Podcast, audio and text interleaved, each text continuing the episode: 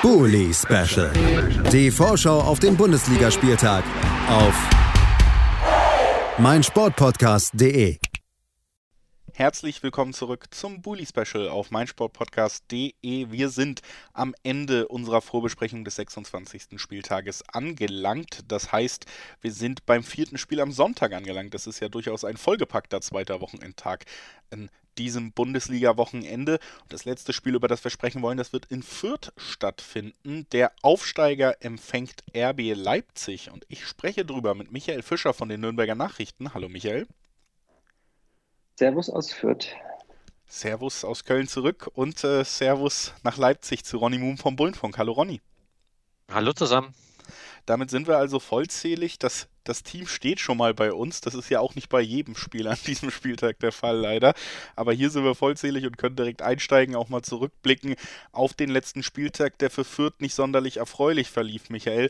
Da gab es eine 2 zu 1 Niederlage beim Mitaufsteiger aus Bochum, gleichzeitig auch noch den Stuttgarter Sieg. Also, wir haben es ja schon oft für beendet erklärt, aber das war nochmal ein sehr schwieriger Spieltag unter diesen Aspekten. Wie hast du das Spiel wahrgenommen und die Gesamtsituation?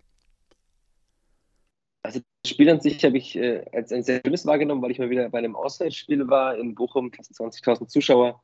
Schöne Atmosphäre, das war fast Fußball, so wie man ihn vor der Pandemie kannte, auch wenn dann immer wieder alle zwei Minuten eine Durchsage kam. Die Menschen mögen doch bitte ihre Masken tragen, was jetzt nicht alle kollektiv vielleicht getan haben. Dafür war äh, nach dem Spiel bei den Vierteln eigentlich zum ersten Mal so seit der Winterpause mal wieder kollektiv schlechte Laune nach einem Spiel.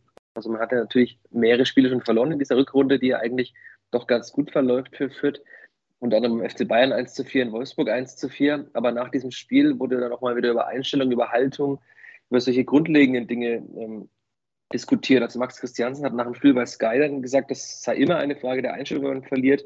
Äh, in Fit müsste jeder Spieler ans Leistungsmaximum gehen, um irgendwie erfolgreich zu sein. Und wenn das eben nicht jeder Spieler macht, dann würde man so ein Spiel eben auch verlieren. Das waren schon deutliche Worte. Es war irgendwie auch ganz seltsam. Also Fürth kam so gar nicht in dieses Spiel hinein. Die Bochumer haben es eigentlich nicht viel besser gemacht als die Fürth, aber haben dann eben ihre Standardsituationen genutzt. Äh, großes Problem bei Fürth, vor allem in der Hinrunde, gegen Tore nach Standards. Das 1 zu 0 dann nach einem Freistoß von Löwen, den Linde eigentlich noch sehr gut hält und an den Pfosten lenkt. Beim Nachschuss reagiert dann ausgerechnet Maxim Leitsch, der in der Woche ja zuvor noch so gescholtene und also gescholten, aber der so unglückliche gegen Freiburg, der diesen Pokal aus, äh, eingeleitet hatte, der trifft dann zum 1 zu 0, führt gleich durch ein Eigentor aus. Ich glaube, das wäre auch die einzige Möglichkeit, dass Fürth ein Tor schießt in diesem Spiel, dass sie eben ein Eigentor erzwingen, was dann ja passiert ist durch äh, Gotha, der den Ball in die Mitte brachte und Bella Kotschap hat ihn ins eigene Tor gelegt, aber sechs Minuten später schon wieder dann der, das 2 zu 1 für Bochum wieder nach einer Ecke, irgendwie Vierchefer verlängert, sehr, sehr unglücklich. Dann sind drei Vierter vor Lucia, der dort zum Schuss kommen darf. Da wird der Ball noch abgefälscht und geht dann vom Knie von ähm, Dixon Abjama ins Tor. Also es waren schon wieder einige unglückliche Momente dabei. Fürth wirkte da eben leider auch oftmals dann so ein bisschen wie das Hinrunden führt mit vielen unglücklichen Slapstick-Aktionen.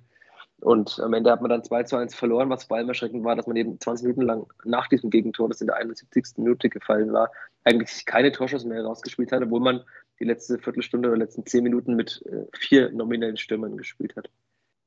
Also ein Rückschritt ein wenig zu sehen bei den Fürtern, ein Hinrunden-Fürth-Spiel, das man ja dachte, hat man so ein bisschen hinter sich gelassen. Bei den Leipzigern gab es auch einen kleinen Rückschlag, Ronny. Das 1 zu 1 gegen Freiburg, das man sich ja auch erst in der Schlussphase sichern konnte. Man lag lange zurück, kam auch schwer ins Spiel rein, hat dafür gesorgt, dass man hinter Hoffenheim gerutscht ist, also auch gerade nicht mehr auf einem Champions League Platz, das erklärte Saisonziel liegt. Was machst du aus dem Auftritt und eben auch aus der Gesamtsituation jetzt vor diesem Spiel? Ja, war das erwartet schwere Spiel gegen Freiburg. Äh, die haben gezeigt, wie äh, gut sie da äh, stehen, wie kompakt sie verteidigen, ähm, wie eng sie da äh, zusammenrutschen hinten und ähm, wie abgestimmt das alles ist. Also es war extrem schwer und wenn du dann nach drei englischen Wochen am Stück war, war die Mannschaft auch, glaube ich, gefühlt ein bisschen müde.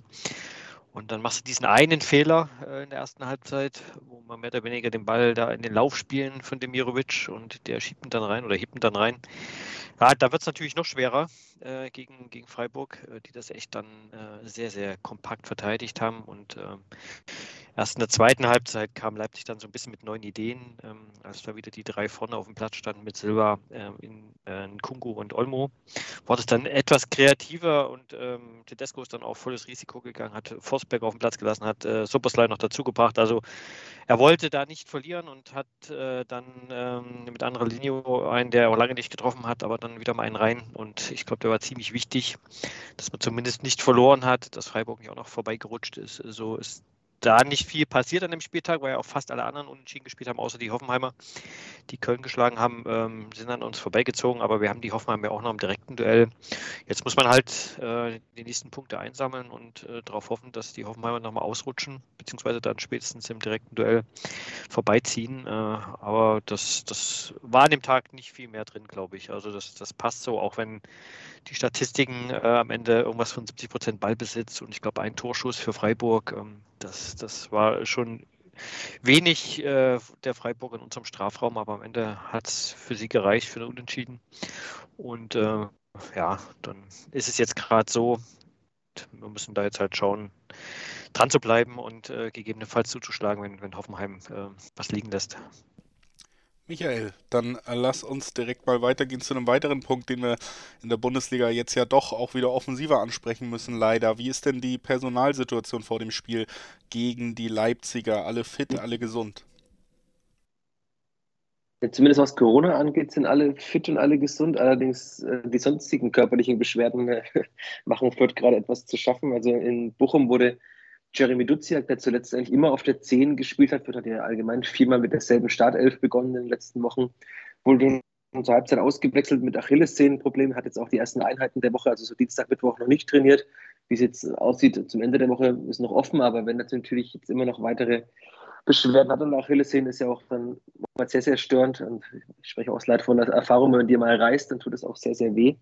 Also da wird wahrscheinlich der Trainer kein Risiko eingehen. Deswegen wird Fürth die Mannschaft zumindest da schon mal umbauen müssen. Denn die Frage, ob Julian Green spielt, der in der Rückrunde so gar keine Rolle eigentlich gespielt hat bislang, nur knapp 40 Minuten gespielt in acht Spielen.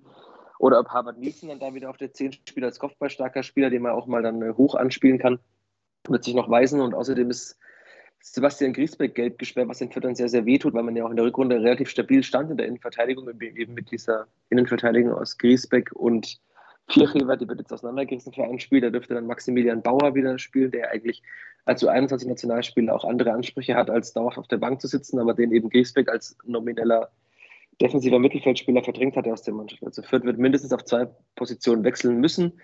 Ansonsten ist auch, glaube ich, die Stimmung nicht allzu gut, nehme ich jetzt mal an, weil äh, Paul Seguin unter der Woche jetzt, wie bekannt wurde, zum FC Union ja wechselt.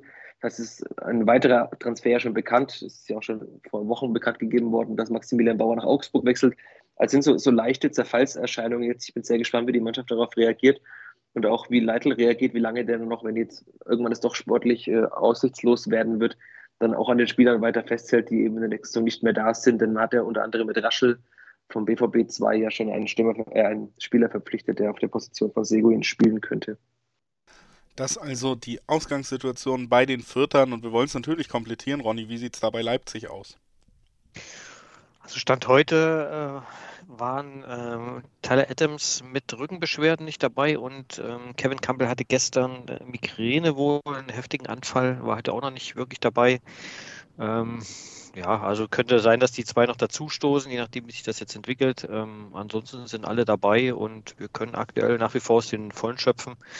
Was jetzt im Hinblick dann äh, spätestens am, im April, wenn die ganzen äh, englischen Wochen anfangen, auch wichtig sein wird, dass jetzt alles einigermaßen durchrutschen. Aber der Tedesco hat nach wie vor Qual der Wahl und jetzt hat man ja auch mal wieder eine, über eine Woche lang Pause. Also äh, sollten eigentlich alle äh, an Bord sein am Sonntag, sofern nicht noch irgendwas Corona-bedingtes noch passiert. Also, da schon mal die Ausgangssituation bei beiden Mannschaften besser an diesem Wochenende als bei anderen Teams und das ist ja eigentlich immer eine erfreuliche Sache, die wir vermelden können. Lasst uns noch gemeinsam tippen, wie erfreulich das für welche Mannschaft werden könnte. Michael, was glaubst du, wie geht's aus?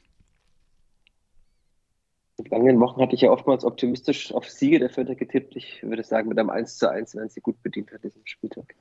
1 zu 1 der Tipp von Michael Fischer von den Nürnberger Nachrichten. Dann gerne noch Ronnys Tipp. Ja, das Hinspiel war ein hartes Brot. Also da hat, glaube ich, 14 Halbzeit geführt und das in Halbzeit 2 kam man dann auf. Ähm, ich hoffe, dass es diesmal äh, auch wieder zugunsten unserer Mannschaft ausgeht und ich bleibe bei meinem 2 zu 0 Tipp. Der hat, wie gesagt, Glück gebracht in den letzten Wochen. Deswegen bleibe ich bei 2 zu 0 für Leipzig in Fürth. Dann nehme ich eure beiden Tipps, vermische das so ein bisschen und tippe 1 zu 2 für Leipzig am Sonntag zum Abschluss des 26. Spieltages und damit auch zum Abschluss des Bully Specials in dieser Woche. Wie immer, vielen Dank an alle Expertinnen und Experten, die dabei waren. Wie immer, vielen Dank an alle Hörerinnen und Hörer, die dabei waren. Und äh, ja, die Hoffnung, dass es euch Spaß gemacht hat. Bleibt gesund, bleibt cool und versucht gute Menschen zu sein. Tschüss. Bully Special. Die Vorschau auf den Bundesligaspieltag auf meinsportpodcast.de